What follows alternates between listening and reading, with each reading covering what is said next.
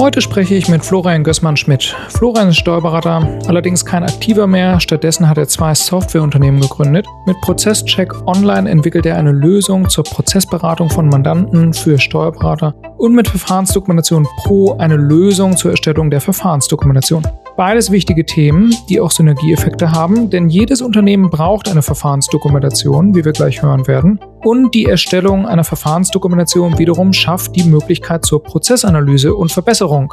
Und damit steigen wir auch direkt in das Thema ein. Worum geht es dem Finanzamt überhaupt bei der Verfahrensdokumentation und warum braucht sie jedes Unternehmen?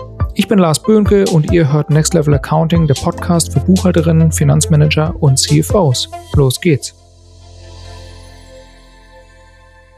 Worum geht es dem Finanzamt bei der Verfahrensdokumentation? Um eine ordentliche Belegablage? Dem Finanzamt geht es am Ende des Tages ja gar nicht darum, äh, wo der Beleg abgelegt ist, sondern dem Finanzamt geht es darum, wie du richtig gesagt hast, wie ist sichergestellt, dass bei 10.000 Bestellungen im Shop dann auch 10.000 Bestellungen in der G&V sich niederschlagen. Und das ist das große Thema, oder das ist das, worum es dem Finanzamt eigentlich geht, was aber die ganzen Berater so ein bisschen unterschätzen, dass ja dahin der Weg geht. Also das ist das, was das Finanzamt eigentlich interessiert, zwar der komplette Weg. Und jetzt in den Dokumentationen, die hier überall rumgeistern, ist ja der Weg, ist ja immer nur, der Beleg kommt rein, dann wird es zwar auch dokumentiert, wie der vielleicht digital bearbeitet wird, dann endet es meistens mit der Übergabe beim Steuerberater. Und tatsächlich ist es ja aber so, dass die letzten zehn Meter müsste ich ja auch noch beschreiben. Also die, interessant ist ja auch noch, äh, wenn dann die Belege beim Steuerberater sind oder sind in Unternehmen online oder wo auch immer, dann müsste ich ja eigentlich auch noch dokumentieren, was passiert damit in der Kanzlei. Also wie werden die Daten dort verarbeitet? Jetzt, wenn ich ja natürlich eine Unternehmen-Online-Schnittstelle habe, wie bei euch oder so, dann ist das ja alles noch relativ entspannt. Aber angenommen, ich habe jetzt halt irgendein Vorsystem mit einer CSV-Schnittstelle, da muss ich natürlich auch ordentlich dokumentieren, okay, was passiert in der Kanzlei damit noch? Ich kriege die Datei vom Kunden, damit ist aber die Dokumentation nicht zu Ende. In den meisten Fällen aktuell hört die Dokumentation da an der Stelle zwar auf, aber die Dokumentation müsste ja eigentlich auch noch beinhalten, was passiert in der Kanzlei damit. Also wie wird die Datei bearbeitet, werden da Spalten umgestellt, äh, werden da Spalten gelöscht, wie kommt das Ganze ins Programm rein, dann wie wird es im Programm auch verarbeitet und dann wo schlägt sich schlussendlich das Ganze in der GNV nieder. Und für den Weg bräuchte ich als Kanzlei mindestens mal aktuell schon eine Abwicklungsvereinbarung mit dem Mandanten, also dass ich einmal dokumentiere, wer stellt welche Daten zur Verfügung und wie werden die weiterverarbeitet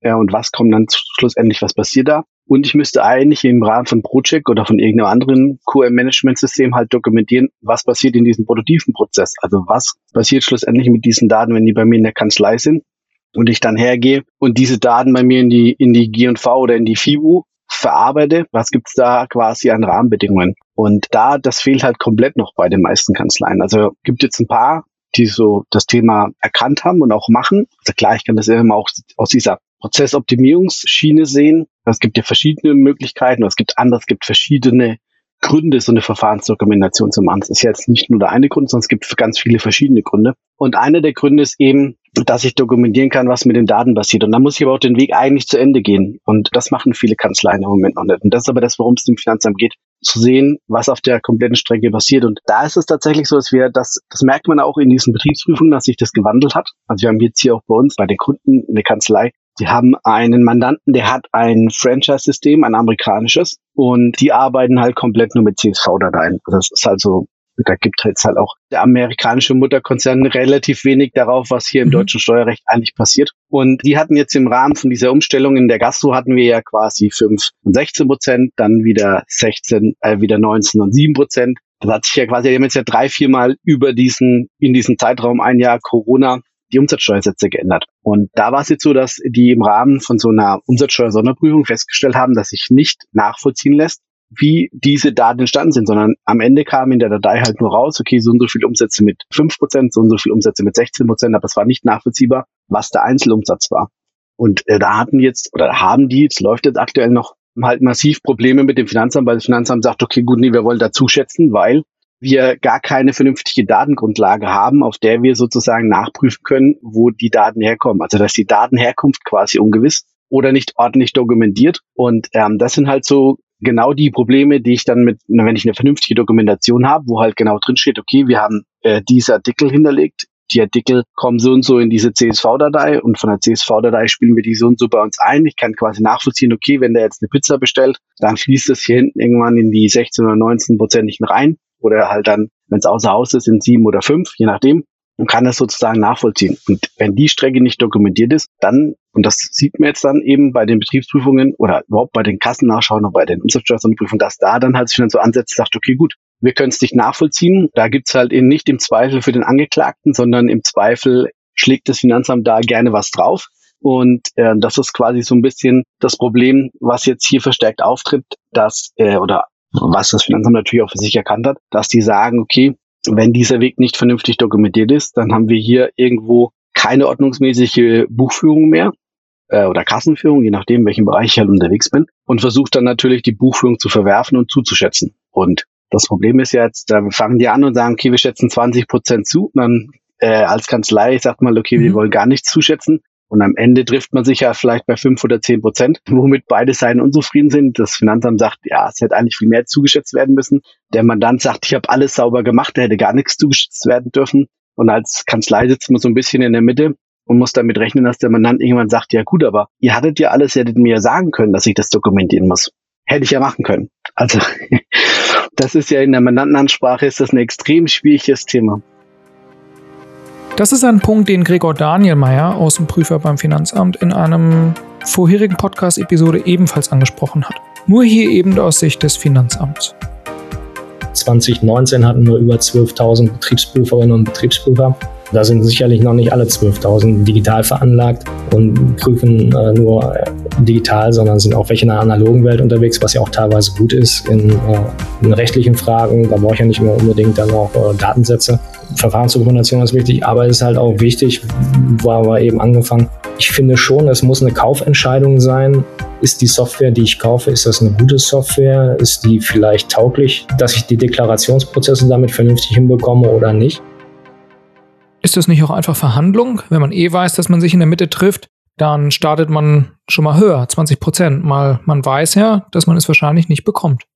Genau, das Finanzamt setzt quasi einen Preisanger ähm, und dann muss man schauen, dass man davon wieder runterkommt. Und ähm, schlussendlich ist es halt trotzdem für alle Seiten unzufriedenstellend. Ja, genau. Und wie gesagt, dazu halt immer noch das Problem, Klar, wenn ich natürlich einmal informiert habe, man bräuchte so eine Dokumentation in der Mandantenansprache. Also wir raten auch immer dazu, dass man, dass man mit so einem Rückantwortschreiben arbeitet, dass man das quasi sich einmal auch freizeichnen lässt, dass der Mandant informiert wurde. Ähm, weil ansonsten hat man das Problem, dass der Mandant kommt und sagt, ja, hätte ich's gewusst, ich hätte auf jeden Fall eine genommen. Also ich hätte sehr gerne eine Verfahrensdokumentation gehabt. Und dann habe ich halt als Kanzlei natürlich Erklärungsnöte, äh, wieso ich das quasi nicht geliefert habe. Und die ganze Zeit war es so ein bisschen, also es gibt jetzt, wenn wir uns mal so ein bisschen von hinten aufarbeiten, wenn wir jetzt sagen, okay, also es, ganz am Anfang gab es halt mal diese Grundsätze ordnungsmäßige Buchführung, dann die GDBDU und so weiter. Und dann kam ja die GOBD, wobei die Finanzverwaltung ja sagt, die GOBD gab es eigentlich schon immer. Die haben sie quasi nur äh, nochmal klargestellt oder halt ähm, sauber definiert. Und das ist ja auch die Sicht der Finanzverwaltung. Also es gab ja da 2019 mal diesen diesen Artikel, also es gibt ja so ein bisschen immer in der Literatur diese, diesen Streit, äh, muss ich denn jetzt eine Verfahrensdokumentation haben oder nicht? Und da gab es ja auch diesen Artikel von mhm. der von dieser äh, Finanzrichterin vom FG Münster, die eben auch gemeint hatte, auch wie auch der Kollege mit dem Artikel im deutschen Steuerrecht, man bräuchte gar keine Verfahrensdokumentation. Dann aber so ein bisschen relativiert hatte, man bräuchte natürlich schon eine Dokumentation, auch gerade für die Kassengeschichten und so weiter und so fort. Äh, oder als die Unterlagen entsprechen, was ja schlussendlich meines Erachtens auch wieder eine Dokumentation ist. Da hat ja hier vom Finanzamt München der Betriebsprüfungsleiter, der Herr Rutschka, eben gesagt, das ist kein Märchen, weil es liebe unter diesen Verfahrensdokumentation ist das ein Märchen. Das ist kein Märchen, sondern der leitet es aus, aus der Abgabenordnung ab und sagt, äh, wenn ich keine Verfahrensdokumentation habe und kann sozusagen das dann nicht ordentlich nachvollziehen, dann habe ich quasi einen formellen Mangel mit sachlichem Gewicht und der führt schlussendlich halt zum Verwerfen der Buchführung, weil ich dann keine ordnungsmäßige Buchführung mehr habe ähm, und damit eben zur Zuschätzung beim Finanzamt. Und das das ist halt dieser entscheidende Knackpunkt. Also entscheidend ist quasi, ob der Betriebsprüfer trotzdem damit zurechtkommt mit den Daten oder ob das quasi über irgendwie mit anderen Unterlagen so weit belegbar ist, dass es halt trotzdem noch ähm, sauber, wenn man so will, dokumentiert ist. Absolut wichtiger Punkt, deshalb hebe ich es nochmal hier hervor. Jedes Unternehmen braucht eine Verfahrensdokumentation. Das kann jedoch auch eine Prozessdokumentation für Mitarbeiter sein, ein Handbuch oder etwas ähnliches. Wichtig ist einfach nur, dass irgendwie dokumentiert ist, wie die Prozesse sind. Es muss auch nicht als Verfahrensdokumentation betitelt sein, aber jedes Unternehmen braucht eine. Und ja, da gibt's halt noch keine Rechtsprechung. Also reicht er dann halt Dummstellen vom Betriebsprüfer, dass er quasi sagt, ja gut, puh, komme ich jetzt quasi nicht mit klar? Oder kann ich so ein gewisses Maß halt voraussetzen an, an Themen? Und ähm, wie gesagt, das ging dann eben los. Wir hatten es bei uns in Bayern jetzt für die letzten, sagen wir mal, anderthalb, zwei Jahre, dass das in den Betriebsprüfungsanordnungen immer, da kommt es so ein EDV-Fragebogen und dann wird es im Endeffekt damit abgefragt, gibt es eine Verfahrensdokumentation. Mhm. Und vorab, bevor die kommen, fragen die immer, was gibt's für Systeme, wie wird gebucht. Die verschaffen sich quasi einen Überblick, also was sozusagen an Systemen da ist. Und dann ist immer jetzt neu dazugekommen, gibt's da auch eine Dokumentation dafür. Und bei uns war es jetzt immer davor, da wir hatten natürlich immer die Dokumentation, als hatten wir an der Stelle das ist kein Problem. Aber wir haben jetzt da tatsächlich auch hier eins, zwei Fälle schon im Kundenkreis gehabt, äh, wo dann tatsächlich auch die Verfahrensdokumentation angefordert worden sind. Ähm, und dann, klar, teilweise wurden jetzt halt noch kurzfristig dann wiedergefunden. Ja. Aber ähm, also das Thema nimmt auf jeden Fall, nimmt auf jeden Fall an Fahrt auf. Und es ist ja auch ganz klar, also auch gerade auch so im Kassenbereich, also in dem restlichen Bereich, da kann ich immer noch ein bisschen, also man hat, also es gibt ja, jeder Betrieb hat hier irgendwelche Arbeitsanweisungen in der Regel. Manchmal sind die vielleicht auch bloß mündlich, manchmal sind die schon schriftlich fixiert. Da gibt's ja, gibt ja in der Regel immer irgendwas. Problem ist halt, halt zum Beispiel, gerade wenn wir im Kassenbereich sind, bei bargeldintensiven Betrieben, wenn eine Kassennachschau ist, ich habe halt auch keine Zeit, da nochmal was nachzureichen, sondern der Prüfer kommt und will direkt die Unterlagen haben. Und äh, dann brauche ich halt Einrichtungsprotokolle und das jetzt halt gerade mit diesen Corona-Wechseln in den Umsatzsteuersätzen, da muss ja, da muss es ja Programmierprotokolle geben, weil die Kassen ja alle geändert wurden, es muss neue Einrichtungsprotokolle geben, mhm. es muss Anweisungen an die Mitarbeiter eigentlich gegeben haben und so weiter und so fort. Also, und die Unterlagen muss ich alle zusammen haben, ähm, wenn dann so eine Kassennachschau ist, dass ich das halt alles sauber dokumentieren kann. Kassennachschau ist die Prüfung, wo das Finanzamt, die Finanzverwaltung unangekündigt reinkommen kann in deinen Betrieb und sofort verlangen, deine Kasse auszulesen. Ganz genau. Ohne dass es angekündigt wird? Ganz genau. Und da ist ja in Berlin, also Berlin ist so ein bisschen, bisschen da der Spitzenreiter. Die haben da, ich glaube, 16 schon damit angefangen oder 17, müsste ich jetzt lügen. Äh, und haben da äh, wirklich richtig, richtig, also ich glaube 50 Millionen, ich müsste aber auch nachschauen, den genauen Betrag, mehr Ergebnis erzielt. Ähm, also ich habe es mal durchgenommen, im Schnitt sind glaube ich 26.000 Euro pro Prüfung gewesen, die die an Mehrergebnis erreicht haben und haben jetzt da die letzten drei Jahre immer schwerpunktmäßig Bargeldbetriebe geprüft. Mhm. Das ist ja auch ganz klar. Wenn ich als Prüfer merke, okay, mit dem Thema komme ich relativ gut zu dem Mehrergebnis, äh, wieso soll ich das wieder, wieder fallen lassen? Also das wird nicht passieren. Also jetzt, wo die Finanzverwaltung mal so ein bisschen Blut geleckt hat, dass das ein Thema ist, was relativ gut funktioniert, ähm, dann brauche ich nicht damit rechnen, dass das am Ende des Tages halt äh, wieder, wieder aus diesen Prüfungen, Betriebsprüfungen raus verschwindet. Was denkst du denn, diese Mehreinnahmen, die bei der Prüfung gefunden werden? Ist das Unwissenheit oder wirklich Steuerhinterziehung? Was ist denn die Motivation der Finanzverwaltung? Ich hatte mal gehört, dass die Finanzverwaltung nicht die Unternehmen hinter Schloss und Riegel bringen möchte, die sich nicht zu Schulden kommen haben lassen, sondern die schwarzen Schafe. Ja. Wenn dann eine Betriebsprüfung ansteht, ist es Unwissenheit oder wirklich Steuerhinterziehung oder Verkürzung? Das Problem ist tatsächlich, also man kennt ja seine Mandanten. Es gibt halt immer, es gibt, es gibt ja jede Kanzlei ja ganz viele Mandanten, die extrem gut sind in dem, was die machen. Also sind extrem gut, Tischler, extrem gute Köche, extrem gute, was weiß ich was, Restaurants oder keine Ahnung, was auch immer. Das Problem ist halt, dass denen halt das, das kaufmännische Wissen fehlt. Und da muss ja, das reicht ja schon, wenn quasi geschludert wird.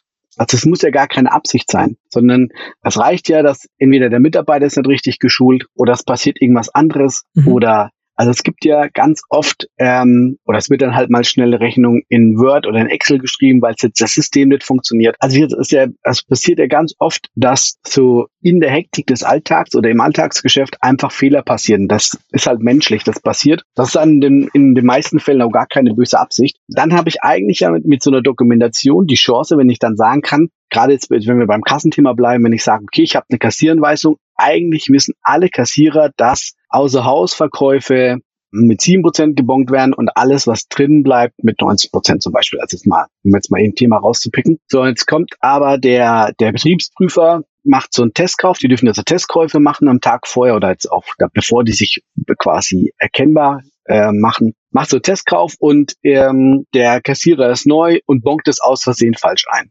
So, bockt das mit sieben statt mit 19 Prozent. Der Betriebsprüfer sitzt aber am Tisch, das hätte eigentlich 19 Prozent sein müssen. Und hat gar nicht gefragt, ob der hier essen will, ob er es mitnimmt. Also der sagt, fragt nicht, der Betriebsprüfer nimmt's, kriegt sein Kassenzettel, sieht, ist mit sieben Prozent gebongt.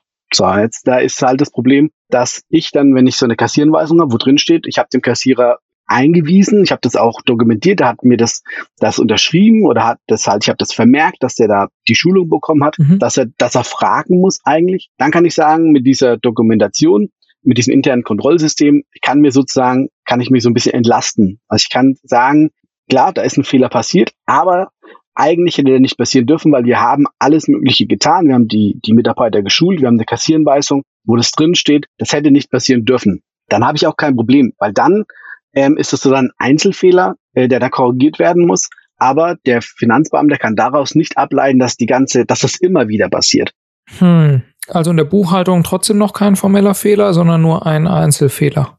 Genau, ich habe quasi einen materiellen Fehler, keinen formellen Fehler, ich habe einen materiellen Fehler. Das heißt, äh, der Fehler wird korrigiert, aber die, trotzdem hat die Kasse an sich noch Bestand. Und wenn ich jetzt halt das Thema nicht habe, dann habe ich das Problem, dass der, dass der, dass der Betriebsführer kommt und sagt, ja gut, Sie haben Ihre ganzen Mitarbeiter nicht geschult, Sie können es auch nicht nachweisen, dass Sie die für das Thema geschult haben. Also gehen wir davon aus, dass alle Ihre Kassierer jeden dritten äh, Umsatz falsch bongen. So, dann rechnet man das halt hoch und sagt, okay, wir kommen jetzt auf ein umsatzsteuerliches Mehrergebnis von 15 Prozent. Mhm. Dann habe ich ja halt das Problem, dass ich nicht nachweisen kann, dass ich es ja eigentlich gemacht habe. Also weil bestimmt gibt es eine mündliche Einweisung, ähm, die theoretisch auch reicht, aber dann sozusagen in einem Gerichtsverfahren oder in einem Gerichtsverfahren vor Gericht nachzuweisen, dass das tatsächlich stattgefunden hat. Das wird halt extrem schwierig. Und das kann ich ganz leicht eigentlich vermeiden, indem ich halt sage, okay, ich mache einmal diese Dokumentation, ich nehme diese Kassierenweisung, ich hänge die mit dran, dann kommt der und kann sich das anschauen und weiß dann, okay, gut, dass jetzt halt einfach ein menschlicher Fehler passiert, dass die passieren. Und also nichtsdestotrotz gibt es genug schwarze Schafe, hier geht es wieder darum, eine Verfahrensdokumentation oder auch ein internes Kontrollsystem als Absicherung zu nutzen. Wir hatten das auch in der einer älteren Episode mit Gregor Danielmeier besprochen. Das Vorliegen eines innerbetrieblichen Kontrollsystems für Steuern wird häufig als Indiz gesehen, welches gegen das Vorliegen eines Vorsatzes oder der Leichtfertigkeit sprechen kann und damit zugunsten des Steuerpflichtigen wirkt. Ich kriege das ja auch mal mit, wenn man irgendwo essen ist oder wenn man irgendwo bei Imbissen, da wird dann zweimal fleißig gedippt und dann am Ende wird die Stornotaste gedrückt, die Kasse geht auf und dann, äh, oder die Kasse ist schon offen und dann wird halt das Geld da reingelegt. Also wie gesagt, es gibt genug schwarze Schafe und ich bin auch da großer Fan von Steuergerechtigkeit. Die kann man auch von mir aus gerne alle erwischen.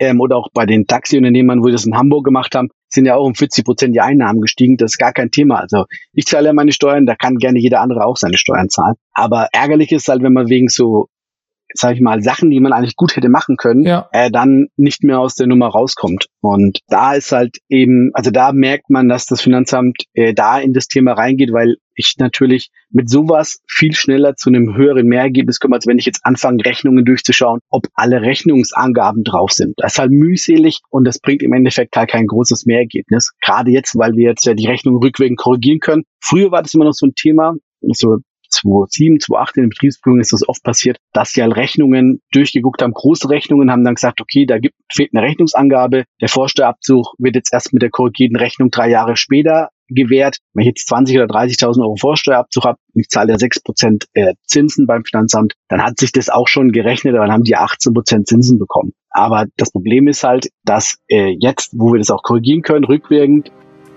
am 15. September 2016 entschied der EuGH, dass Rechnungen rückwirkend korrigiert werden können. Und mit dem Schreiben vom 18. September 2020 hat das BMF sich ebenfalls zu dem Thema geäußert und erläutert die Anforderungen an eine rückwirkende Rechnungsberichtigung und hat den Umsatzsteueranwendungserlass entsprechend geändert. Ich habe euch das mal in den Shownotes verlinkt und deshalb sind nicht ordnungsgemäße Rechnungen in der Betriebsprüfung jetzt deutlich besser zu handhaben als vorher es ist halt viel interessanter zu sagen, okay, ich gehe weg von diesen, ich suche keine materiellen Fehler mehr, sondern ich, ich suche quasi einen, einen grundsätzlichen Fehler und dann kann ich in eine Zuschätzung rein. Dann diskutiere ich halt über den, über den Prozentsatz der Zuschätzung. Das ist quasi so ein bisschen, wo sich das Ganze hin entwickelt. Kannst du nochmal genauer auf materielle und formelle Fehler eingehen? Wo ist der Unterschied? Materielle Fehler sind quasi tatsächliche echte Fehler. Also formelle Fehler sind auch echte Fehler, aber äh, materielle Fehler sind eben sowas wie eine Rechnungsangabe fehlt oder die Bezeichnungen sind richtig oder ich habe den falschen Steuersatz angewendet oder irgendein Betrag stimmt nicht. Das sind so materielle Fehler, also Zahlenfehler vielleicht auch, wo ich tatsächlich halt einen Beleg raussuche oder einen Vorgang, der nicht richtig bearbeitet wurde. Und formelle Fehler sind sozusagen, wenn ich eine, also wir haben die Abgabenordnung und wenn ich sozusagen gegen einen Fehler der Abgabenordnung oder gegen eine Vorschrift der Abgabenordnung verstoße, dann habe ich sozusagen einen formellen Fehler. Und ähm, diese formellen Fehler, also auch wenn ich jetzt gehäuft materielle Fehler habe, ähm, dann kann ich auch sozusagen, kann auch sein, dass die Buchführung nicht mehr ordnungsmäßig ist. Und bei den formellen Fehlern ist es quasi, wenn ich gegen die Rahmenbedingungen verstoße. Sozusagen irgendwie, ich habe keine ausreichende Dokumentation, solche Sachen. Das sind quasi äh, diese formellen Fehler, gegen dich oder ich habe Einzelaufzeichnungspflicht in der Kasse zum Beispiel und äh, habe aber keine Einzelaufzeichnungspflicht äh, erfüllt. Typisches Beispiel. Durch Corona werden jetzt ja ganz viele ähm, Geschäfte, die plötzlich Online-Termine vergeben haben. Also weil die halt nur noch einen in den Laden lassen durften oder wie auch immer. Wenn ich jetzt davor keine Einzelaufzeichnungspflicht hatte, weil ich halt viel Kundenverkehr hatte und ich konnte nicht nachvollziehen, welcher Umsatz zu welchem Kunden gehört, ähm, und ich fange jetzt an und ich nutze so eine Online-Terminsoftware, dann habe ich aber auf einmal, weiß ich ja, welcher Kunde das ist und ich kann den Umsatz dem Kunden zuordnen, muss dann auch einzeln aufzeichnen. Jetzt haben es aber viele, also ich als Unternehmer oder viele Unternehmer wissen sowas ja gar nicht, weil sie sich damit nicht beschäftigen, was, also das ist ja das Thema, was wir schon mhm. hatten, dass denen halt auch das steuerliche und kaufmännische Wissen oft fehlt. Und wenn ich jetzt sozusagen da, ich hole mir diese Online-Software, wenn in der Buchhaltung der Mitarbeiter nicht merkt, okay, da gibt es jetzt plötzlich eine neue Software äh, und den Mandanten informiert oder auch nicht äh, Schlussfolger, dass er jetzt einzelaufzeichnungspflichtig ist, dann habe ich eben das, das Problem, dass ich hier auch einen formellen Mangel habe, weil ich habe die Einzelaufzeichnungspflicht nicht erfüllt. Damit ist die Kasse nicht mehr ordnungsmäßig. Damit dann eben auch, kann sie eigentlich nicht mehr Grundlage sein für meine Steuerberechnung. Das, was Florian hier sagt, ist sowohl für Mandanten als auch für steuerliche Berater entscheidend. Wenn ein Unternehmen neue Software anschafft, Prozesse oder vielleicht sogar das ganze Geschäftsmodell ändert, sollte der steuerliche Berater immer mit involviert sein. Denn wie soll er denn sonst auch beraten, wenn er am Ende vor vollendete Tatsachen gestellt wird? Wenn überhaupt. Genauso bedeutet das aber natürlich auch für steuerliche Berater ein Interesse an der Software, den Prozessen und den Geschäftsmodellen der Mandanten zu haben und sich aktiv einzubringen. Sonst bleibt man am Ende eben nur ein Steuerdeklarator und kein Steuerberater. Eine Möglichkeit, einen besseren Steuerberater zu finden, ist zum Beispiel das Online-Portal Smart Experts der DATEV, auf dem man Steuerberater suchen und finden kann.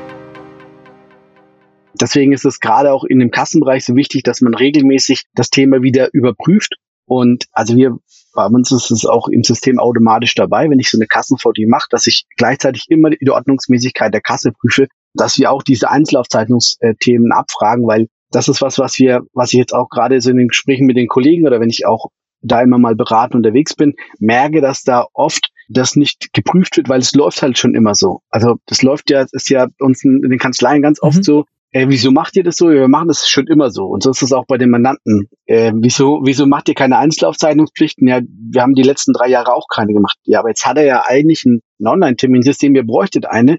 Ach so. Und da ist es einmal wichtig, dass halt die Kanzleien die Mitarbeiter immer schulen und eigentlich auch die Mandanten. Die Umwelt von Unternehmen ist komplex. Sie haben mit Überraschungen zu kämpfen. Das, was vor drei Jahren noch galt, muss nicht heute auch noch gelten. Deshalb ist es wichtig, am Ball zu bleiben. Als Unternehmen, aber auch als dessen steuerliche Berater. Software und Strukturen regelmäßig hinterfragen ist hier der Schlüssel. Ist das, was wir machen, noch hilfreich oder gibt es vielleicht äh, mittlerweile bessere Wege? Papierbuchhaltung sind hier nur ein Beispiel von vielen, wenn vermutlich auch das Wichtigste. Vor fünf bis sechs Jahren waren Papierbuchhaltung noch sinnvoll. Fast alle Rechnungen kamen in Papier an. Aber die Umwelt hat sich äh, mittlerweile weiterentwickelt und die meisten Rechnungen kommen heute original originär digital per E-Mail an. Und die Prozesse, die für eine papierbasierte Buchhaltung gut funktioniert haben, die funktionieren jetzt heute halt überhaupt nicht mehr gut mit diesen mittlerweile eben digital ankommenden Rechnungen. Und es gibt mittlerweile einfach bessere Wege, digitale Fibus zu erstellen. Also ich bin da immer ein großer Fan davon, regelmäßig zumindest einmal im Jahr so einen Mandantenarm zu machen, wo so Themen auch einfach mal anspricht und zu sensibilisieren, weil leider Gottes ist halt einfach so, dass viele, viele Mandanten keine guten Unternehmer sind. Also sie sind extrem gute Handwerker oder extrem gut in dem, was sie machen, aber sie sind halt in dem Rest echt katastrophal und haben da auch kein Verständnis dafür. Äh, unsere Ausbildung ist jetzt ja auch nicht in einem halben Jahr passiert wenn der steuerliche Berater nicht hilfreich ist und nicht berät, dann wechselt doch bitte den Steuerberater. Es gibt keinen Grund, jahrelang bei einem Berater zu bleiben, der einem keinen Mehrwert bietet, außer eben die rein deklaratorische Leistung, wie das Erstellen der FIBU oder LOBU zu erbringen und der nicht mal ansatzweise berät oder irgendwelches Optimierungspotenzial aufzeigt. Du bist der Tischler geworden, weil du Tische bauen willst. Genau, nicht weil du halt irgendwie die perfekte Kassenführung machen willst. Und da ist es einfach wichtig, da arbeiten viele mit Newslettern, aber das verpufft halt. Also mal unter uns, äh, wir sind wahrscheinlich auch der einzigste, der einzigste, die einzige Berufsgruppe, die tatsächlich Spaß hat, irgendwie die AGBs zu lesen ja. oder das Kleingedruckte in den Verträgen. Ähm, aber der, der Tischler denkt sich halt, uh, fünf Seiten vom Steuerberater, ja, der wird sich schon um alles kümmern. Die erwarten ja immer so ein rundum sorglos Paket. Und ja, dem kann man halt dann so nachkommen. Das ist ja auch die Frage.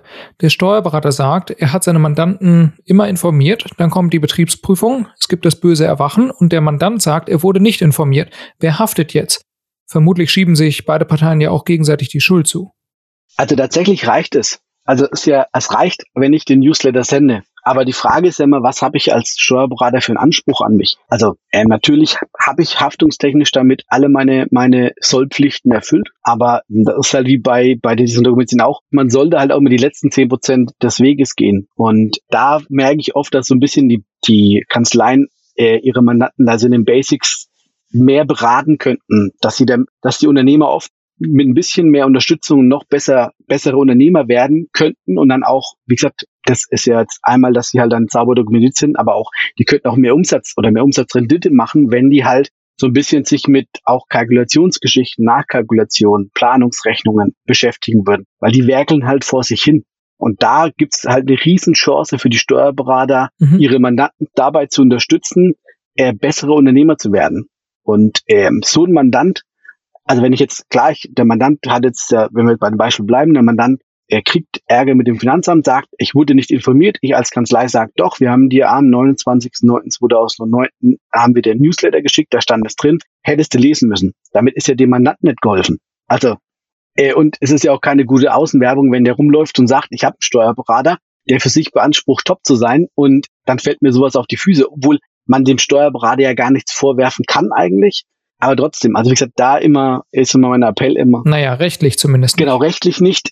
Die Frage ist halt immer, was habe ich halt für einen Anspruch an, an, als, an mich als Steuerberater? Will ich wirklich halt ein Berater sein, der den Mandanten vorwärts bringt oder will ich halt ein Deklarierer sein? Und als Deklarierer habe ich alles richtig gemacht. Ich habe dem gesagt, mach das so. Der hat es nicht gemacht, sein Problem. Aber wenn ich halt ein Begleiter bin, dass ich quasi den Mandanten begleite, dann äh, würde ich dann halt auch die letztlichen zehn Prozent gehen und würde mich halt auch um solche Themen kümmern, dass da wirklich auch das Unternehmen halt wächst. Und das sind dann unendlich loyale Mandanten. Also die werden niemals mhm. wechseln. Die diskutieren auch nicht übers Honorar. Wenn ich so einen Mandanten habe, den ich quasi, der da auch mitbekommt, der, das merkt er ja dann auch, wenn ich jetzt quasi mit ihm zusammen eine Planungsrechnung mache, erreicht sein Ziel, macht mehr Gewinn, dann habe ich das nächste Mal gar kein Problem zu sagen, du pass auf, lass uns mal noch das und das machen. Also lassen, oder wenn du jetzt zum Beispiel, um bei euch zu bleiben, deine Rechnungsfreigabe ist unterirdisch, fehlen immer wieder Angaben, es fehlen immer wieder Sachen, nutzt doch mal sowas wie Candice. Dann ist die Hürde natürlich viel geringer, dass der Mandant sagt, uh, nee, das kostet mich jetzt eher 29,95 oder keine Ahnung, was auch immer, was mich das kostet, sondern der sagt dann, okay, ich habe den, ich habe den Zweck verstanden. Also ähm, die Invest ich habe verstanden, dass das eine Investition in mein Unternehmen ist, weil am Ende mehr rauskommt. Und das ist eigentlich das, wo ich als Steuerberater hinkommen sollte wollen. Und ich würde sagen, nicht nur als Steuerberater, sondern auch als Mandant. Denn das ist es doch, was man sich wünscht. Oder ein Steuerberater, der auch wirklich berät, einen Begleiter, wie Florian das hier genannt hat, und eben nicht nur einen Deklarator, der die reinen Aufgaben des Gesetzgebers erfüllt. Ich spreche jede Woche mit Unternehmen und da sind häufig Unternehmen dabei, die steuerlich einfach nicht gut beraten sind oder steuerlich vielleicht nicht, sondern eher prozessual, ähm, aber dann eben auch rechtlich, was Digitalisierung oder Verfahrensdokumentation angeht aber die sich trotzdem schwer tun, den Steuerberater zu wechseln. Und es sollte so nicht sein. Steuerberater kann man wechseln. Allerdings gibt es, zumindest im Verhältnis gesehen, deutlich weniger solche Steuerberater als Steuerdeklaratoren. Ich habe vor kurzem einen neuen Steuerberater für mein eigenes Unternehmen gesucht und Mindestvoraussetzung hier war zum Beispiel, dass wir rein digital arbeiten. Aber, und das zeigt es eben, es ist möglich und meiner Meinung nach auch absolut lohnenswert, denn wer möchte denn nicht ordentlich beraten werden und für das Geld, was man eben jeden Monat investiert, auch eine gute Leistung und einen echten Mehrwert zurückbekommen und eben rechtlich auch auf der sicheren Seite sein? Was ich mich jetzt frage, du hattest ja nun die Einsicht, dass das so ist, dass man einen größeren Anspruch an sich selbst haben kann, als nur ein Deklarator zu sein. Jetzt bin ich auch, jetzt habe ich auch schon die Buchhaltung bei einigen Unternehmen gemacht und ich habe es selber noch nie erlebt, den proaktiven Steuerberater. Ich habe bisher immer nur die Newsletter bekommen. Was hast du verstanden, was andere Steuerberater vielleicht noch nicht verstanden haben?